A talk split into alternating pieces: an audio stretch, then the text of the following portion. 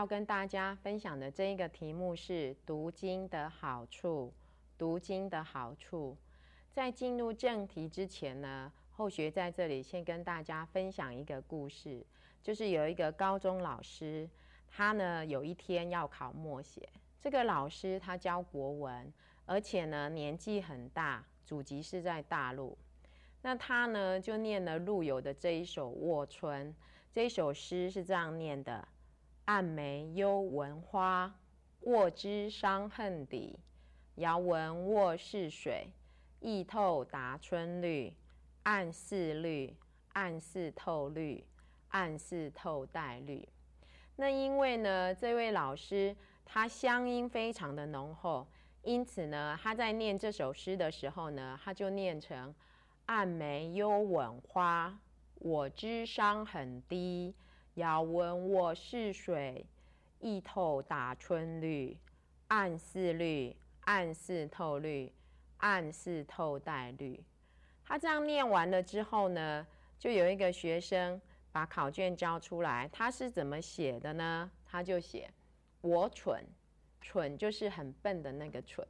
然后他写安没有文化。我智商很低，要问我是谁？一头大蠢驴，安是驴，安是头驴，安是头呆驴。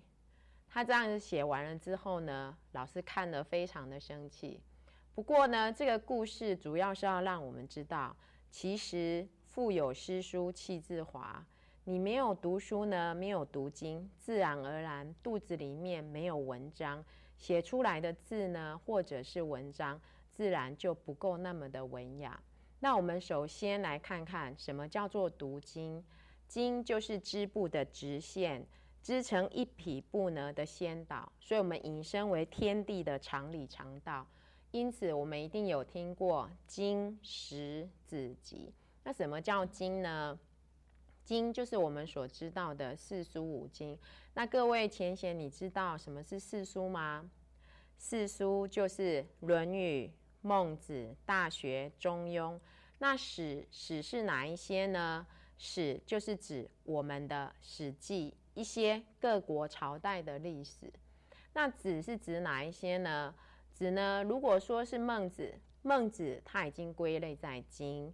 所以子呢，指的是诸子百家。诸子百家，譬如说韩非子、荀子、墨子这一些，就是诸子百家。那集呢，就是唐诗、宋词跟元曲。那为什么我们都要说经、史、子、集，而不说是子、经、诗、集都不这样讲呢？是因为我们在读经的时候啊，读书有先后的顺序。从小时候一直到大，你一定要让他先读经，再读史，再读子，再读集。为什么？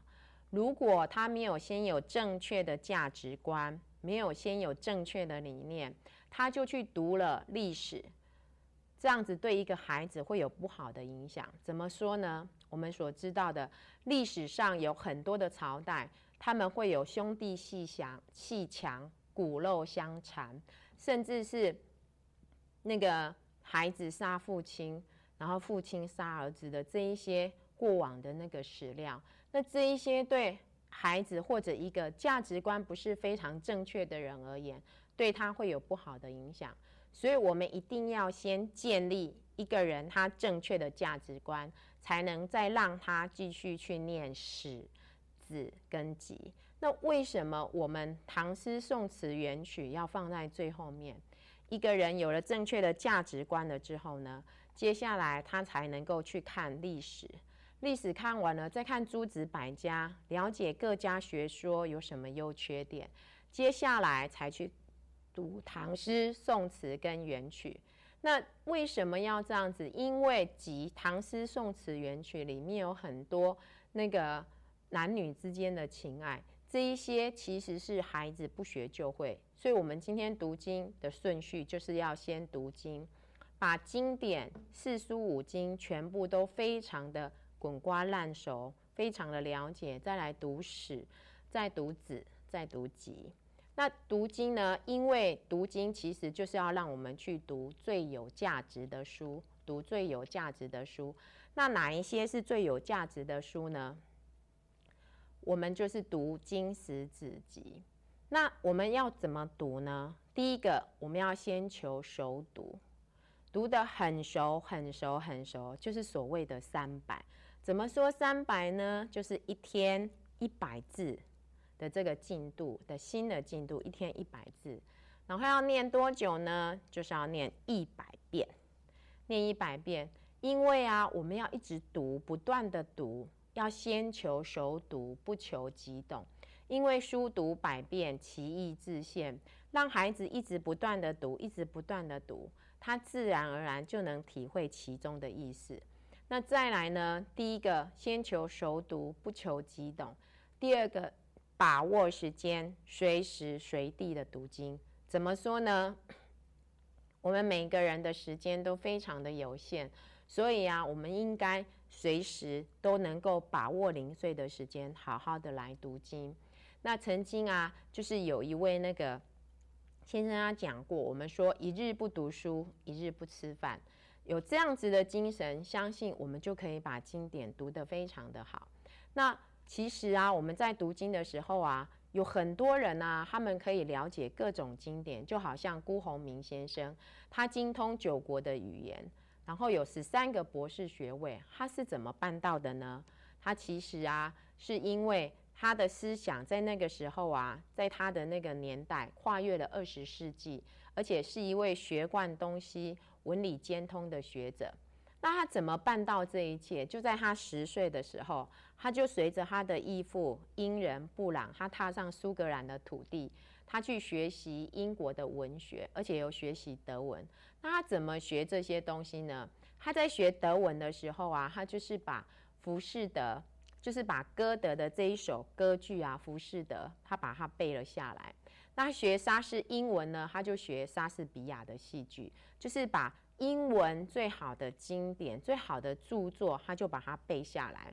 那呢，他的义父啊，布朗啊，是英国人，他就为他定下了。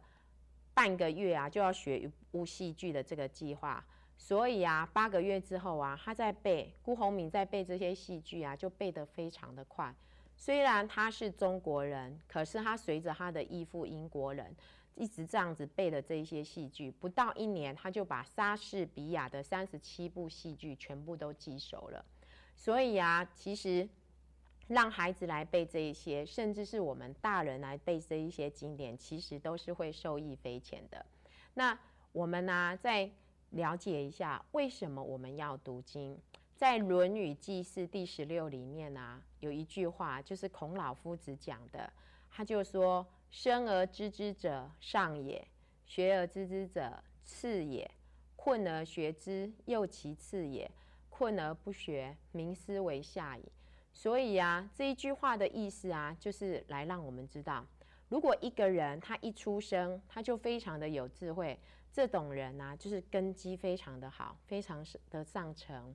那如果是要透过学习才知道的，那他可能就要比较是次一等。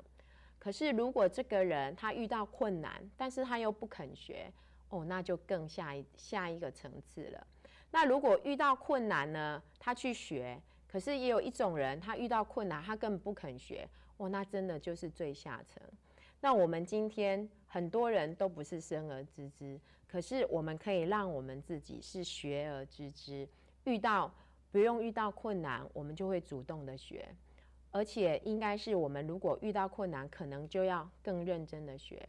因此，我们要读经，就可以从《论语》的这一句话里面呢，可以得到最好的答案。人生就是要终身学习，不断的学习，而且啊，经典是古圣先贤的智慧，流传了几千年。之所以它能够流传了这么久，有它的能量跟它的频率存在。所以我们在学习这些经典的时候啊，对我们而言就可以吸取来到古圣先贤的能量。那学习读经啊，还有另外一个原因，我们都知道，一个人要改变他的命运有几种方法。第一个是修道，第二个就是行善做善事，就好像袁了凡一样，一直不断的做善事，改变了他的命运。那第三种就是读书，就是读经，因为透过这三种方法，才能够达到改变命运最根本的重点。那我们在读经啊，其实就是要感谢我们的那个基金会啊，都会举办一些经典的考试。举办这些经典的考试啊，其实就是督促着我们可以更认真的学习。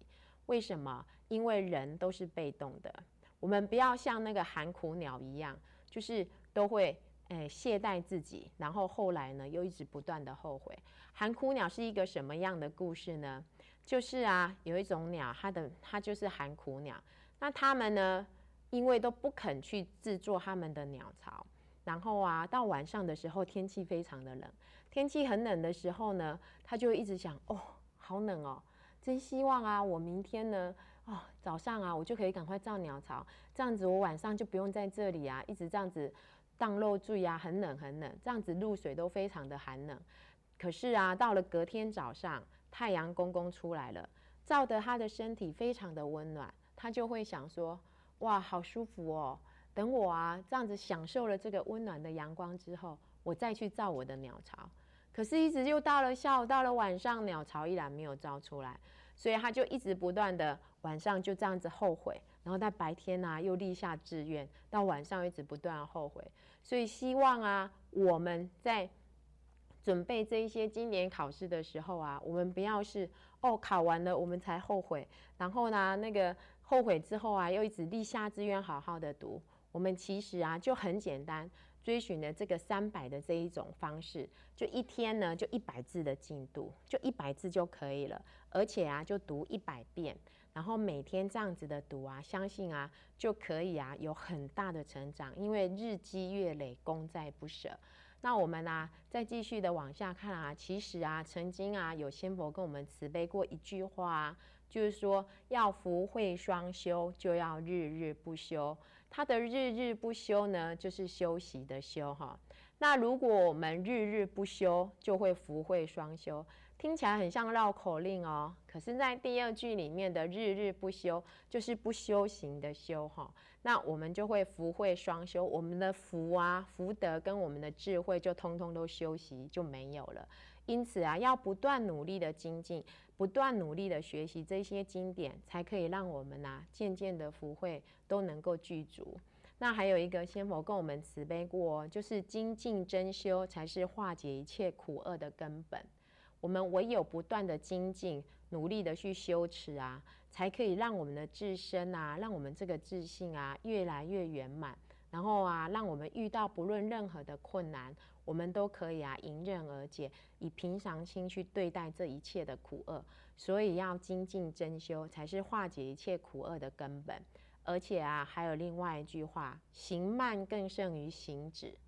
虽然我们走得很慢，好像一天一百个字很少很少，可是呢，总比我们怎么样呢都不学还要好。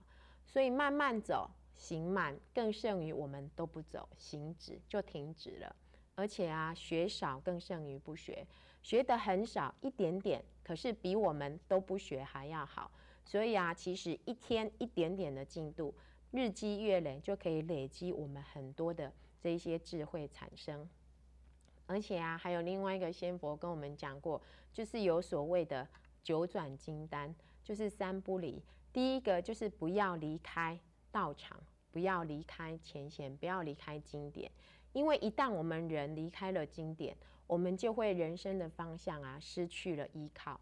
所以啊，我们不可以离开经典，就要一直不断反复的读经，然后再来呀。还有三不忘，就是不要忘了我们这个慈悲心，不要忘了我们这个佛心，不要忘了我们的一些善愿，也不要忘了经线。那还三不倒，就是不论在人生的困难里面啊，人生的路途中，我们不要被贫病潦倒。因为贫穷困厄生病，我们这样子就倒了，就上垂头丧志，怨天尤人。那也不要被名利考倒，因为我们有名有利了，我们接下来就觉得自己趾高气昂，这样也是不对的。那再就是不要被人事考倒，不要因为人事的一些原因，可能有一些人对我们的一些行为，然后让我们觉得对人生非常的失望，这样也是不对的。那其实啊。为什么能够让我们不要被这些东西考倒？就只有一个方法，一直不断的读经，让我们能够建立正确的观念。那读经有哪一些好处？第一个，增强记忆力。可能各位前贤会觉得很奇怪哦，为什么会增强记忆力？其实啊，我们这个脑袋呀，在我们嗯小时候，就是一个空白的一个图书馆，就像现在这边这样子，一个空白空空的空间。可是呢，当我们把经典读进去的时候，就好像我们在这个空空空荡的图书馆里面的书架上摆上一本书。读了一本书，就等于在脑袋里面摆进去了一本书；读了两本书，就等于摆了两本书。那我们要怎么在我们这个脑袋里面呢？摆了很多书，就是要一直不断的读。当我们的头脑里面呢有了这些书之后，自然而然呢，对我们而言，经典一直背，我们就可以越来越背越容易，所以我们的记忆力就会越来越好。